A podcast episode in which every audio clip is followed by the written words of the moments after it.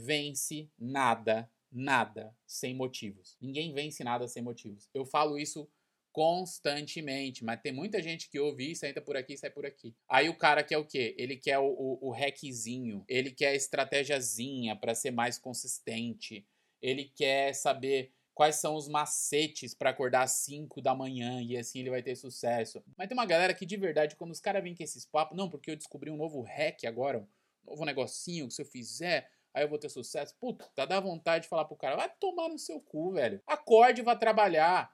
Pega os seus projetos e comece a fazer acontecer. Só que você tem que ter motivos para fazer isso. Anota isso que eu vou te falar. Ninguém vence sem motivos. Anota aí. Seus motivos têm que ser baseados em duas perguntas duas perguntas. Para quê?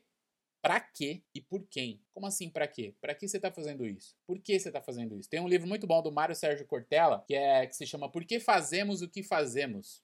Muito bom e vai debater exatamente isso. Para quê? Por que fazemos o que fazemos? E você tem que entender o porquê. Tem um porquê, cara.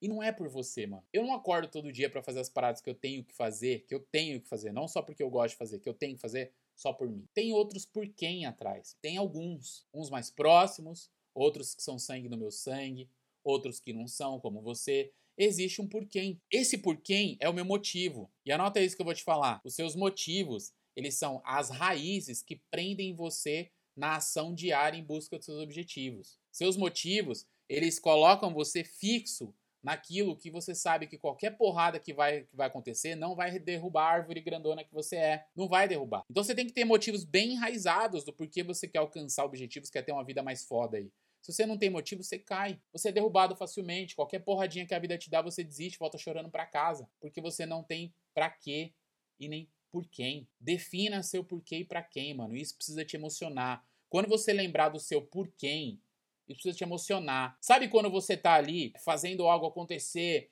e pá, não sei o que lá, e você pensa assim, ah, mas não tá dando mais, eu vou desistir. Aí você pensa, eu não posso desistir, porque eu tô fazendo isso por aquela pessoa, por aquela pessoa, por aquela pessoa. Se eu desistir, eu serei um bosta. Olha o sentimento de bosta aparecendo aí. E aí você tira forças de um lugar que você não tem mais.